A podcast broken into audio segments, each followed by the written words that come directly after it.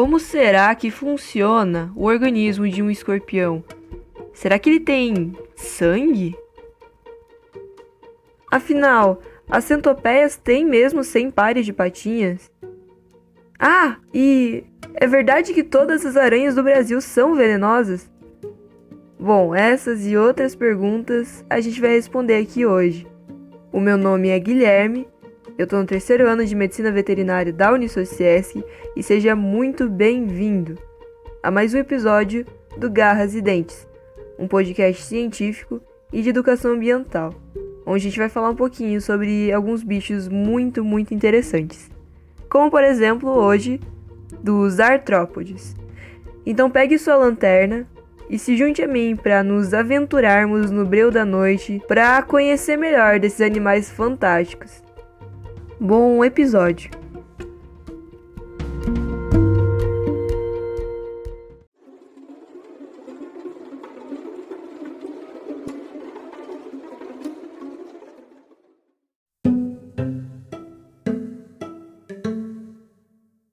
E aqui a gente pode começar falando um pouquinho de etimologia, que é o estudo da origem das palavras. Podo, como acho que quase todo mundo sabe, quer dizer pés, e artro quer dizer articulação.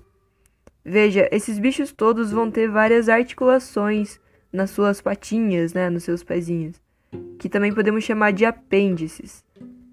E essas articulações vão ser muito importantes e é por isso que eles foram designados desse jeito. É essa característica e justamente ela que vai dar origem ao termo que a gente usa para chamar eles, os artrópodes. Veja, os artrópodes eles não são mais como os cetáceos, por exemplo. Cetáceos você tem lá, beleza, baleia e golfinho. Aqui a gente vai ter uma variedade enorme de classificações porque os artrópodes, eles correspondem a 80% de todos os animais já conhecidos. Eles sobrevivem em muitos habitats e com muitas adaptações diferentes. E daí se dá essa capacidade toda de, de adaptação, se dá o motivo pelo qual existem tantos bichos. Estima-se a existência de 5 a 10 milhões de espécies e pouquíssimas delas já foram catalogadas pelos cientistas. Porém, também não tem um consenso na quantidade de espécies que devem existir, são só estimativas que os cientistas, como sempre, ficam discutindo um com o outro para ver qual se aproxima mais. Mas outra característica muito forte nos artrópodes, fora os seus apêndices articulados, é o seu exoesqueleto. Exo refere-se a algo que está fora, no exterior. E esqueleto é isso mesmo, é o esqueleto dos bichos.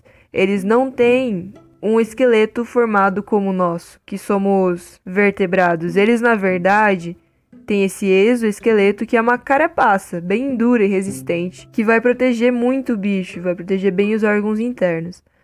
Mas pense só que dificuldade deve ser você crescer numa armadura de guerra medieval, sei lá. Deve ser complicado, porque você cresce, mas a armadura não. E é por isso que a maioria desses bichos vai ter a equidíase, que é o processo de muda de pele, assim como as serpentes. E a gente vai ver mais pra frente, quando for falar de serpentes, que é justamente essa equidíase que vai falar sobre a qualidade de vida, o bem-estar do animal. É pela equidíase se você vai dizer se o bicho tá estressado, se ele tá hidratado, já que eles não são muito de falar. Mas, mesmo tendo essa personalidade forte desses bichos, eles são sim tidos como pet por muitas pessoas. Aqui no Brasil, e mais pra frente eu vou explicar melhor sobre a lista pet, não é permitido você criar esses animais em casa, a não ser para bioterismo, que eu também vou destrinchar melhor, e só, basicamente. Porque até vão ter outros ramos que vão despertar o interesse do médico veterinário por esses animais, porém vão ser principalmente na questão de parasitos, porque vários desses animais podem parasitar animais de produção, cães e gatos e até pessoas. Mas o ramo mais forte de presença dos artrópodes eu creio que seja na questão de bioterismo. E lá fora, no exterior, a gente tem também a questão da comercialização desses bichos como pet. E até são criadas várias outras espécies, né? São hibridizados algumas subespécies para a criação de novas. Inclusive uma bem bonita, que é toda azul, que é uma espécie de tarântula muito bonita que as pessoas criam em casa. Mas aqui no Brasil, a situação é realmente complicada, porque existe uma lista PET que agora vai ser atualizada e vai meio que mudar de formato. Antes, a lista PET englobava todos os animais que podiam ser comercializados como pet, como animais de estimação, como um cachorro e gato. E agora vão constar nela somente animais que não podem ser comercializados. Então isso acaba dando bem mais liberdade para os produtores de animais selvagens e exóticos aqui do Brasil. Então é isso, apesar da variedade enorme de animais, o médico veterinário vai se interessar basicamente pelos animais que vão ser parasitos e que vão servir para alimentação de outros animais. Os que não são muito doidos da cabeça, tipo eu. E aqui também é oportuno a gente falar um pouquinho sobre a diferença de peçonhento e venenoso. Se você se lembrar da pergunta que eu fiz ainda agora há pouco sobre se todas as espécies de aranhas são venenosas no Brasil, bom, sim, eu sinto informar mas elas todas são venenosas. E melhor ainda, todas são peçonhentas, ou seja, elas têm um veneno de origem animal. A peçonha, ela é como qualquer outro veneno, só que é produzida por um animal, por um bicho, como uma serpente, um escorpião ou uma aranha. Mas daqui a pouquinho vocês vão perceber que esse não é um problema tão sério assim das aranhas, tá? Fica tranquilo. Mas o que, que faz a separação de animal venenoso e peçonhento? Se ele tem veneno e ele mesmo que produz, então logo é uma peçonha, certo? Meio que certo. Porém, para ele ser classificado como peçonhento, ele precisa ter um mecanismo para injetar esse veneno. Senão, meio que não adianta ele ter, certo? E vão ter algumas espécies que só conseguem injetar um veneno numa presa que já está praticamente dentro do estômago deles. Então, essa classificação acaba não contemplando animais assim. A gente tem o sapo, que é classificado como um animal venenoso.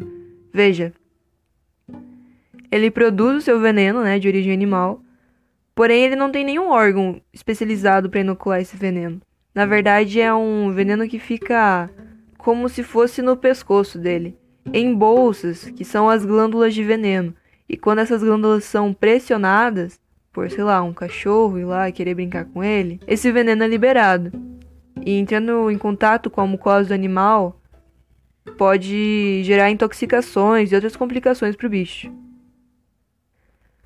Mas agora, um escorpião, por exemplo, ele tem o aguilhão no final da cauda. E ali, nesse aguilhão, ele tem uma glândula de veneno e já tem todo um mecanismo que é como se fosse um, uma agulha no final da cauda mesmo, para poder injetar esse veneno na sua presa ou no seu predador ou em alguma ameaça à vida desse animal. E aqui eu posso aproveitar e falar um pouquinho sobre os artrópodes marinhos, que hoje em dia é um grupo bem michuruquinha, mas que no Paleozoico tinha sim o seu espaço de dominância na Terra. Se você for em qualquer museu oceanográfico, você vai ver que são tipo umas conchinhas nos fósseis que viveram há muito tempo atrás que já tem várias espécies bem denominadas e bem conhecidas no meio científico. E que aqui a gente não pode confundir com crustáceos, que são os camarões, siris e caranguejos, que servem muitas vezes como bioindicadores da saúde da fauna e flora local. E é por isso que todas as espécies de animais são sim muito importantes uma para a vida das outras, porque servindo de bioindicadores, elas conseguem nos dar uma noção do que tem de errado ali com aquela população animal ou vegetal, fazendo assim com que fique clara a importância da preservação da biodiversidade. E aqui a gente vai falar um pouco também sobre os miriápodes, que são classificados em vários outros nominhos que eu prefiro aqui não entrar muito em detalhes para não cometer nenhuma gafe. Os miriápodes, eles são as centopeias, que em alguns lugares também são chamados de piolho de cobra. Quando eu era bem pirralha, a gente chamava de tatuzinho, de jardim. E todos esses bichos, né, todos esses nomes que eu citei são várias espécies diferentes. Então, vão ser caracterizados pelas suas patinhas, né? Por vários segmentos de patas sem articulação, ou seja, sem apêndices. Até mesmo a mandíbula desse bicho não vai ter nenhuma articulação. Eles fazem uma troca gasosa pela traqueia, que é bem interessante. E para defesa, algumas espécies contam com garras, que vão possuir veneno. Essas garras nada mais são do que um desses vários segmentos, várias perninhas, porém é adaptado para ter uma glândula de veneno e poder fazer essa injeção. Como eu já falei, numa ameaça para o bicho. E aí a gente vai ter também as lacraias, que eu juro que não é aquela da música, tá bom? Aqui são as lacraias bicho mesmo que também vão ter um alto risco de acidentes com o ser humano, porque a, o veneno que eles injetam é bem poderoso. Esses vários segmentos, eles deram justamente o nome a, uma, a um tipo de espécie desse grupo, que são as centopeias, né, que é 100 e pés. Mas será que será que elas realmente têm 100 pares de pernas ou 100 pezinhos? Bom, a gente tem 3 mil espécies descritas de centopeias. E dentre elas não foram achadas nenhuma espécie com 50 pares de patinhas. Os números ficam entre 15 e 150 pares. Então, se você quiser ser bem chato, você pode chamar elas de quintopeias, não sei, qualquer coisa assim. E aí você vai ter também o grupo dos insetos, né? Que são todos aqueles bichinhos dos filmes da Disney ou daquele jogo bem engraçadinho, Grounded. Esses insetos, eles vão ser os besouros, borboletas, formigas, mariposas, todo bicho que você conseguir imaginar, baratas, aqueles bichinhos palito. E não é à toa que vem tantos nomes à nossa cabeça. As espécies de insetos sozinhas representam dois terços das espécies conhecidas de animais no planeta, provando assim a enorme biodiversidade e a intrínseca relação desses bichos um com os outros, assim como eu já havia comentado. Mas só para reforçar, porque é sempre bom termos essa noção do tamanho do impacto de só uma espécie animal ou vegetal, de um inseto que seja, pode provocar na, numa escala global.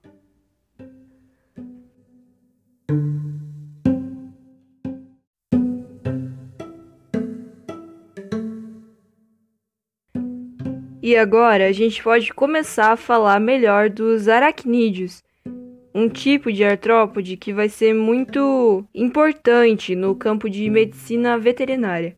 Dentro desse grupo, a gente pode separar os bichos em três categorias principais, que são as aranhas, os escorpiões e os carrapatos, ou ácaros.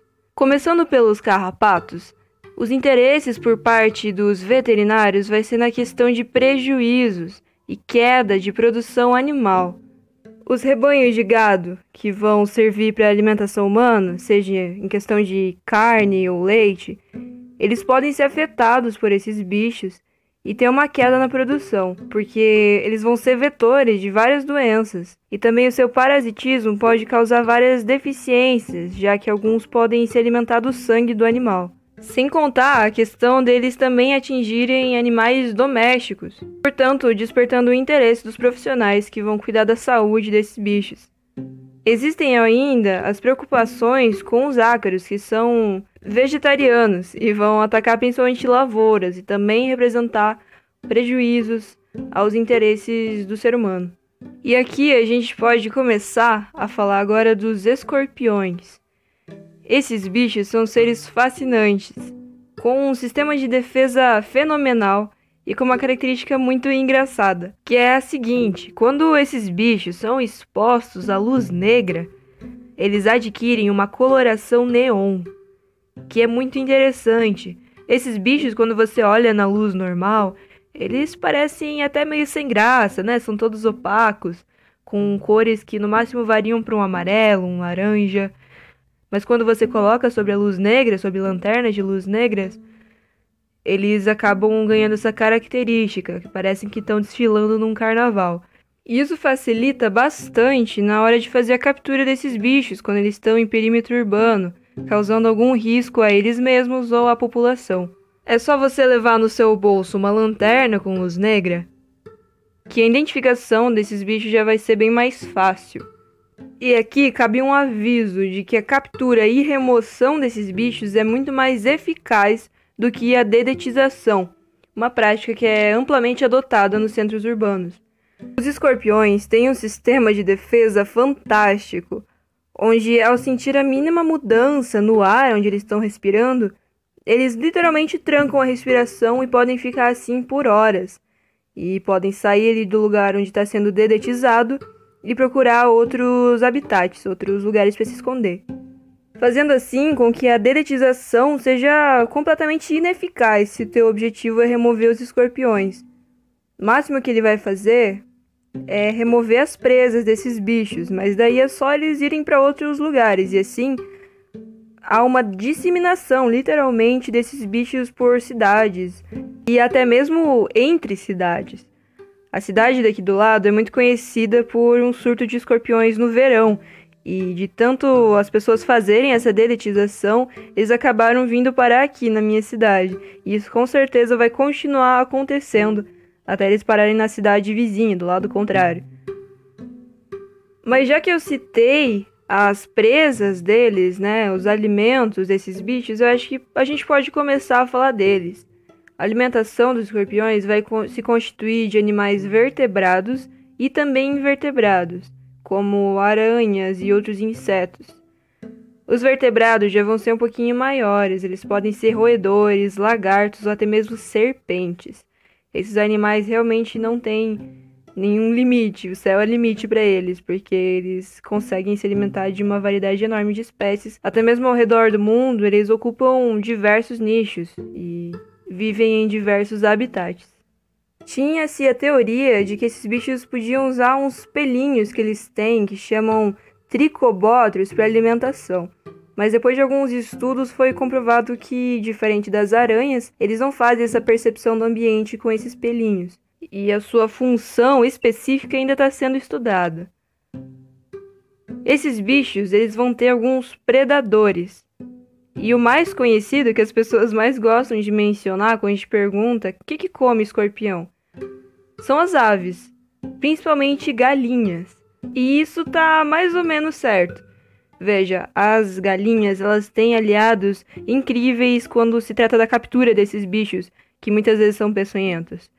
Elas usam o bico para se desviar desses ataques poderosos dos escorpiões. Porém, quando o escorpião está saindo da sua toquinha, que é de noite, as galinhas estão se empolerando para dormir. Então, o horário desses bichos não é muito compatível. E isso faz com que as galinhas sim consigam predar escorpiões, mas muito raramente. Os principais inimigos desses bichos são outras aves, porém noturnas, como corujas, por exemplo, que também vão contar com seus bicos para proteção. Mas um caçador fenomenal e o principal rival dos escorpiões são os gambás.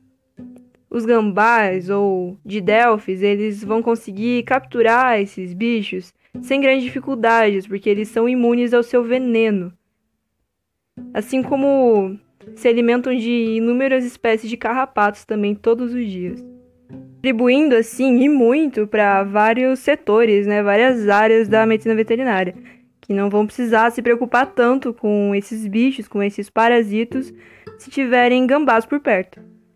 E aqui vale eu fazer um adendo sobre os gambás, os gideofídeos. Eu sei, eu sei, eles não são artrópodes, muito menos aracnídeos, mas eles são muito importantes na questão de conservação, porque esses bichos aqui do Brasil, eles são muito confundidos com os cangambás, que são dos Estados Unidos. Os cangambás, eles sim vão ter a capacidade de expelir um odor fétido para defesa. Porém, os aqui do Brasil, eles não fazem isso. E animais como ouriços ou até mesmo um tatu-galinha são mais fedorentos do que os gambás aqui do Brasil.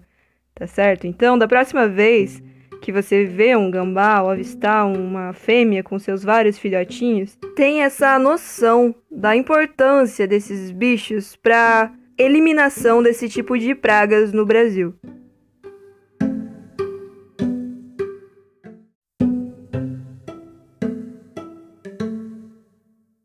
E agora a gente pode começar a falar desses animais fantásticos que são as aranhas.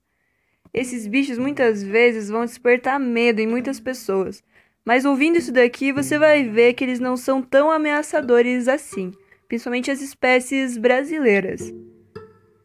Os predadores desses bichos vão ser a própria aranha caranguejeira, em alguns casos de aranhas menores, lagartos e recentemente foi também feita a confirmação de que sapos estão entre os predadores desses animais. Esses animais, como os outros artrópodes, também vão ter uma série de apêndices. Esses apêndices eles vão ser articulados com o cefalotórax, que vai ser basicamente uma das divisões do corpo desses bichos. Você vai ter o cefalotórax e o abdômen. Nas aranhas, o cefalotórax é onde vão estar articuladas as suas patas e também localizados os seus olhos é onde está a principal parte do sistema nervoso desses bichos, muito rudimentar. Esses apêndices, eles vão ter um par deles que vai ser modificado em quelíceras, essas quelíceras que vão injetar o veneno. E aqui a gente pode fazer finalmente a revelação fantástica, bombástica de que toda aranha no território brasileiro é venenosa. Então, Qualquer aranha que você vê aí fora, aquelas papa-mosca, uma aranha caranguejeira, uma aranha marrom, uma aranha vermelha, essas todas são espécies peçonhentas. A diferença aqui fundamental no que diz a respeito à conservação desses bichos é que algumas vão ser de interesse médico e outras não. Algumas vão apresentar riscos para o ser humano e outras simplesmente vão ter a dor mecânica ali das quelíceras sendo injetadas na pele. Isso se dá porque o veneno de alguns tipos né, desses bichos eles vão ser especialmente produzidos para alguns tipos peculiares de alimentos, na sua maioria moscas. Então, o seu efeito no ser humano não vai passar da dor de daquelas quelíceras sendo inseridas na pele. Mas é sempre bom lembrar que, mesmo que a aranha não for causar danos para o ser humano, é sempre bom lavar ali o local depois de levar uma picada, porque pode gerar uma infecção, já que esses bichos vão se alimentar de baratas, de outras aranhas, então ali as quelíceras delas podem estar bem sujas. E aqui vale citar o que a gente pode e não pode fazer em caso de um acidente com um bicho desse. Primeiro, a gente tem que ter bem esclarecida a noção do que não fazer. Então vamos lá. Nunca capture o animal para levar ele até o hospital ou postinho onde você vai ser atendido. Antes, essa era uma prática muito comum para se fazer a identificação do animal e assim ter o soro em específico, mas muitas vezes o tratamento vai ser só sintomático, com base no que você está sentindo então, o animal não precisa ser levado, transportado até a unidade de saúde, até porque isso faria você perder o tempo em que você poderia estar se deslocando e sendo atendido mais rápido, tendo que capturar o animal. Sem contar o risco, né, de você se expor a um novo acidente tentando ali manipular o bicho. Então deixa ele no cantinho dele. Se você quiser, você pode fazer uma foto, que hoje é bem acessível, né? Todo mundo tem o celular no bolso para tirar uma foto, fazer um vídeo para mostrar para o médico que for te atender. Mas isso raramente vai ter uma importância tão fundamental quanto as pessoas pensam, porque além do, do tratamento ser só sintomático, raramente o soro específico daquela espécie que vai ser utilizado nesse tratamento. Geralmente esses soros eles servem mais para acidentes em conservatórios é, desses bichos, em ambientes onde as pessoas estão constantemente expostas a um acidente com esse tipo de animal. Nunca façam torniquete. Esse também é um outro hábito que as pessoas têm, uma outra crendice, de que isso vai evitar com que o veneno se dissemine pelo organismo. Mas essa é uma ideia bem errada. Se você fizer um torniquete ali no local, você vai estar tá impedindo o sangue de circular. E, portanto, o veneno vai agir mais naquele local em específico. Então, pode gerar uma necrose se o veneno em questão for provocar uma necrose. Essa necrose pode ser mais acentuada se você fizer um torniquete no local. E também nunca chupar o veneno, como as pessoas costumam querer fazer, fazer a sucção desse veneno ali na pele uma vez que isso não vai impedir o contato daquele veneno com a corrente sanguínea e ainda pode contaminar outras pessoas, as pessoas que forem querer fazer esse procedimento. Nunca queime, nunca corte, nunca coloque terra, ervas ou urina no local, porque isso pode gerar ainda mais contaminação e gerar uma infecção. Nunca faça nenhum consumo de bebida alcoólica depois que é um costume em algumas regiões do país, isso também não é eficaz e vai aumentar a pressão sanguínea, o que vai aumentar a disseminação do veneno pelo organismo. Bom, e o que, que se pode, o que, que é recomendado fazer no caso de um acidente, não só com aranhas, mas com qualquer animal peçonhento?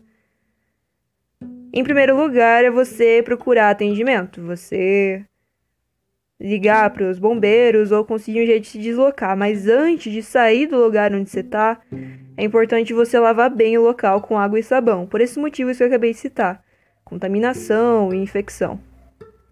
No caminho para ser atendido, você vai elevar o local da mordida. Então, se for o seu braço, você vai colocar acima da sua cabeça, e se for a perna, a mesma coisa, para evitar uma circulação de sangue, mas sem prender o lugar ali, sem prender o sangue no mesmo lugar, tá certo? E vale lembrar que esse deslocamento, o ideal é que ele não seja feito a pé ou por bicicleta, por exemplo, que exige bastante esforço. O ideal é que ele seja feito de carro ou de moto. E agora a gente pode finalmente falar de algumas espécies desses animais. Dentre todas as espécies de aranhas nativas do Brasil ou que habitam o Brasil, Existem somente três grupos que vão preocupar na questão de saúde humana e animal, que vão ser as fonêutrias, ou armadeiras, né, seu nome popular, a Loxoceles, que é aranha marrom, e a Latrodectus, que é a viúva negra. A viúva negra ela tem essa fama né, de matar o companheiro logo após a cópula, mas na verdade esse é um hábito comum de várias espécies de aranhas se o macho não entrega algum agradinho ali depois da cópula, ele geralmente é morto e devorado pela sua parceira. E esse comportamento também pode se repetir em outras espécies, como louva-a-Deus e outros insetos. Num acidente com uma viúva negra, vai haver dor na região da picada, contrações nos músculos e um suor generalizado podendo em alguns casos ter uma alteração na pressão e nos batimentos cardíacos da pessoa ou animal atingido. Muitos dos acidentes com as latrodectos vão causar só dor e desconforto no local, porque esses animais são conhecidos por dar picadas secas, ou seja, sem tanto, sem uma quantidade muito grande de veneno. Aqui no sul, que é a região onde eu moro, não existem viúvas negras, então, nossa preocupação com as picadas e acidentes com esses animais são bem poucas. Mas no Rio de Janeiro é um animal que deve ser considerado no, na lista de animais perigosos que podem causar acidentes. Apesar de que no Brasil existem poucos casos considerados graves. E muitas vezes vai depender de se a pessoa é muito sensível ao veneno ou não. E agora a gente pode falar um pouco sobre a aranha armadeira, que o nome científico é Foneutria, com pH mesmo. A sua picada vai causar uma dor imediata e intensa, ao contrário da viúva negra que pode se manifestar alguns minutos, de 15 a 30 minutos depois da picada. Aqui, como suas presas geralmente são maiores, porque é um animal maior, ela pode causar, além do, da dor do veneno, da injeção do veneno, também a dor mecânica ali das presas injetadas na pele. Essas presas que na verdade são as quelíceras, né? Os, as patinhas diferenciadas que vão servir para injeção de veneno. As fonêutrias são conhecidas por serem a espécie mais agressiva do mundo. Elas são as únicas aranhas que pulam, porque os órgãos internos desses bichos estão muito expostos, estão bem na base deles. E qualquer pressão muito forte ali sobre esses órgãos pode gerar a morte do animal. Essa espécie costuma viver em terrenos baldios, onde tem bananeiras ou coisas empilhadas, tijolos, telhas. Eles têm hábito noturno e eles não, eles são nômades, eles não ficam no lugar fixo. Eles podem entrar dentro de casa ao amanhecer, se abrigar em sapatos, por exemplo, que são o principal motivo que vai levar a acidentes com esses animais, tanto as foneutras quanto as loxoceles. Elas se abrigam ali durante a noite, quando a pessoa vai calçar um sapato ou colocar uma jaqueta pela manhã, eles atacam, né, por conta da pressão que é exercida ali pela roupa e pela pele da pessoa. Em casos de acidentes, a foneutra vai representar um risco também só para as pessoas mais sensíveis ao veneno e também para pessoas muito idosas ou muito jovens, né, a crianças. Em caso de acidente, deve-se lavar ali o lugar, como eu já comentei, e tra receber tratamento em algum local apropriado, onde o tratamento vai ser basicamente local com anestésicos e antihistamínicos, para evitar uma reação exacerbada do organismo. Mas não se engane, apesar dela representar pouco risco a indivíduos saudáveis, o seu veneno é neurotóxico, assim como o da viúva negra, e dói bastante ali no local, não só pela dor mecânica da picada, mas também por conta do veneno. E em alguns casos pode levar a vítima a um estado de choque. E agora a gente pode finalmente começar a falar dela, a tão famosa aranha marrom.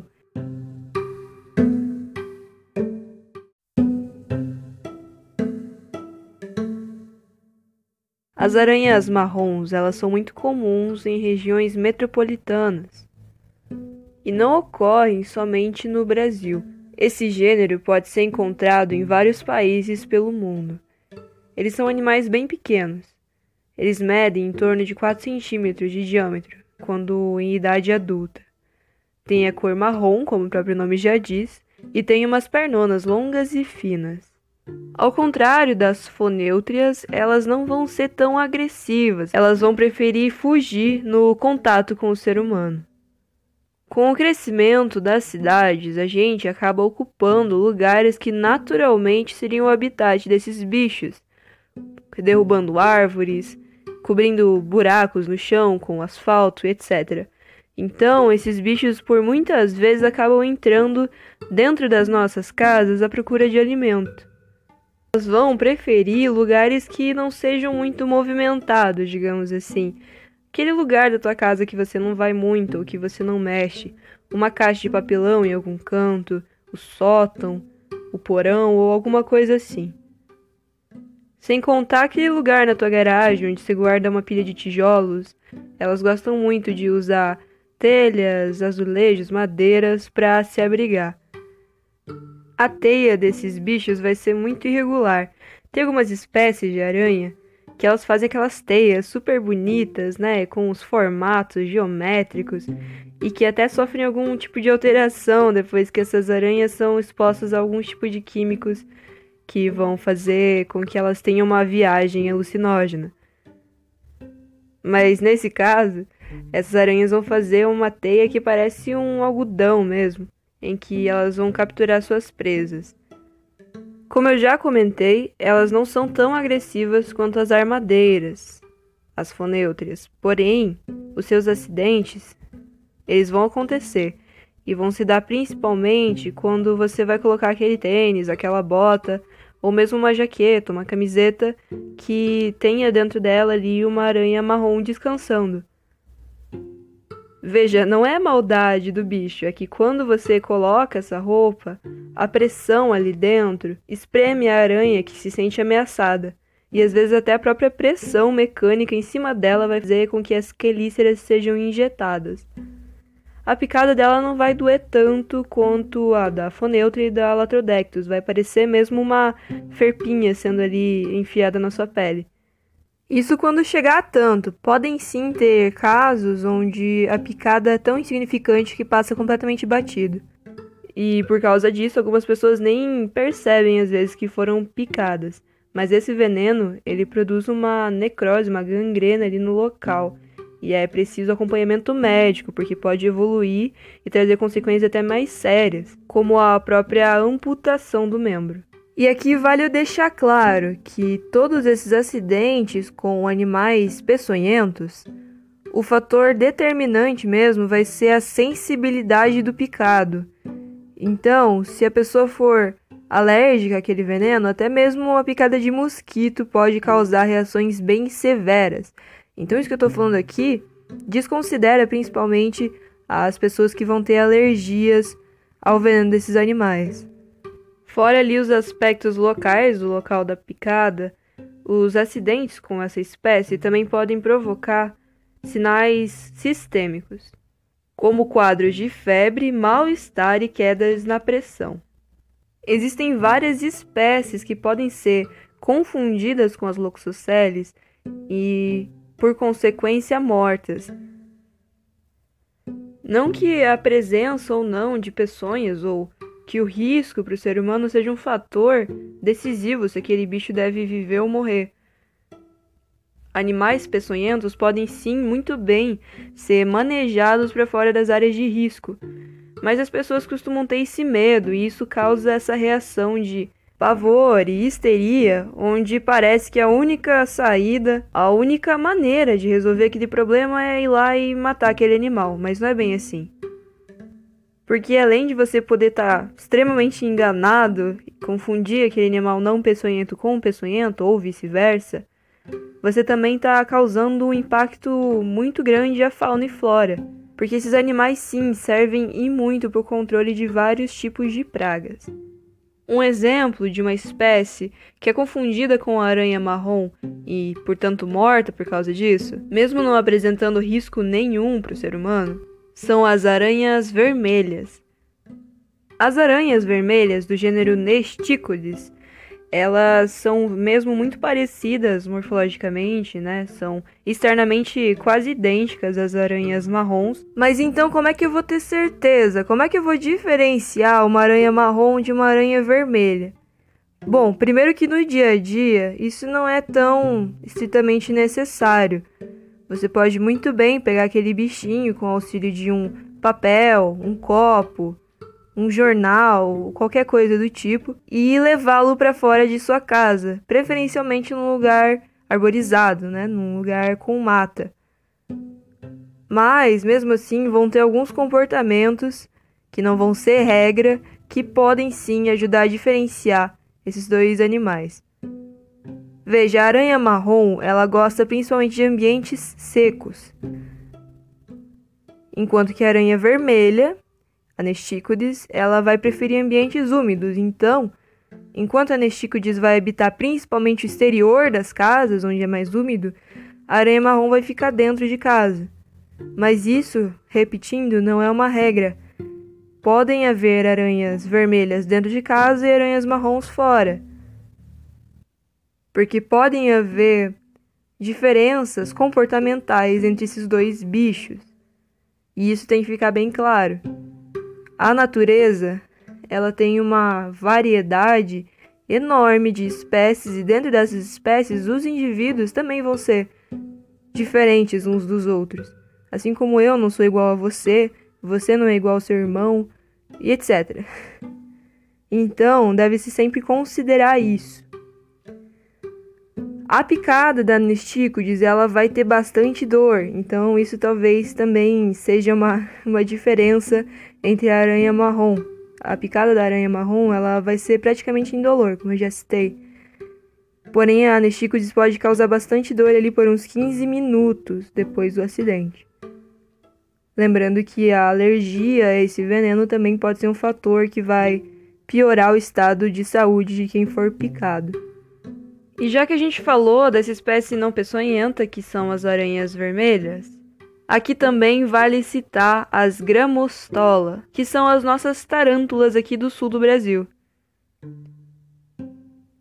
Mesmo sendo originária do norte do país, essas espécies conseguiram uma boa distribuição pelo território nacional. E eu vou aqui citar as gramostolas porque são a espécie que eu estou mais familiarizado porque existem outras que vão habitar o Brasil, como a Ephebopus, Avicularia, Sterocrates, Lasiodora, entre tantas outras, mas aqui eu vou focar principalmente nas gramostolas, principalmente na gramostola pulcra, que é a caranguejeira negra brasileira. Essas aranhas são muito conhecidas pelo seu tamanho. As caranguejeiras são um tipo de tarântula que existe aqui no Brasil e em alguns outros países. Elas são assim bem grandonas, do tamanho de uma palma humana, e tem vários pelinhos, né, os tricobótrios, que vão ser sensoriais, mas que causam arrepios em muitas pessoas que têm medo desse tipo de animal. As aranhas, elas são seres fantásticos, elas têm todos esses apêndices que vão ser articulados com cefalotórax, como eu já disse. Porém, dois pares desses apêndices, dessas patinhas, vão ser diferenciados. Um desses pares vão ser os pedipalpos e o outro vão ser as quelíceras, onde elas vão usar para injetar o veneno, como eu já comentei. Os pedipalpos eles vão ter funções de captura de presa ou sensorial, onde a captura da presa, literalmente, elas vão usar aqueles dois bracinhos menores para agarrar a presa e se alimentar. E os sensoriais vai ser mesmo de tatear o lugar onde eles estão pisando. E também tem se estudado a possibilidade desses pedipalpos serem úteis na hora da cópula. Como eu já comentei, o macho deve sempre presentear a fêmea depois do ato reprodutivo ou vai ser devorado. Na reprodução desses animais, as fêmeas vão gerar indivíduos bem menores, porém muito semelhantes aos adultos. Eles não vão ter aqueles cabeções que os mamíferos geralmente têm. E também não vão sofrer nenhum tipo de metamorfose como outros insetos, outros artrópodes. Esses filhotes, eles vão se depositar sobre a mãe, o que quer dizer que se você tentar matar uma mãe carregando seus filhotes, eles vão acabar se disseminando e acho que isso pode ser uma cena bem apavorante para algumas pessoas. A localização dos principais órgãos internos desses bichos vai se dar no abdômen, onde você tem o coração, por exemplo, que é dividido em vários ósteos. Geralmente, a maioria das aranhas vai ter três pares de ósteos nesses corações e o número em outros tipos de aracnídeos vai ser diferente. Os pulmões desses bichos vão se chamar pulmões folhosos, e isso se dá porque vão existir várias membranas que vão fazer a filtragem e troca gasosa. Essas membranas, elas vão lembrar folhas de um livro mesmo, e por isso que ele tem esse nome. Elas vão se originar de um invaginamento do próprio exoesqueleto, que reveste o corpo desses bichos. Em aranhas mais derivadas, esses pulmões sofreram uma evolução para tubos, onde vai ocorrer uma pseudo, a formação de uma pseudotraqueia. E essa traqueia vai se conectar diretamente nos músculos dos bichos, ou seja, o sistema de distribuição de oxigênio vai ser muito mais eficiente que a dos vertebrados, por exemplo. E essa pseudotraqueia, ela é muito interessante porque ela é uma evolução convergente que é basicamente a habilidade que alguns animais têm de procurarem soluções parecidas para questões evolutivas muito semelhantes. Isso vai ficar bem mais claro no exemplo que eu vou dar agora. Os morcegos e as aves atuais, eles não são parentes próximos, porém os dois conseguem voar. Isso se dá porque lá nos ancestrais desses bichos, eles começaram a desenvolver as membranas interdigitais, começaram a viver em árvores e depois a planar, até que um dia conseguiram desenvolver essas asas que possibilitaram esses animais voarem ativamente.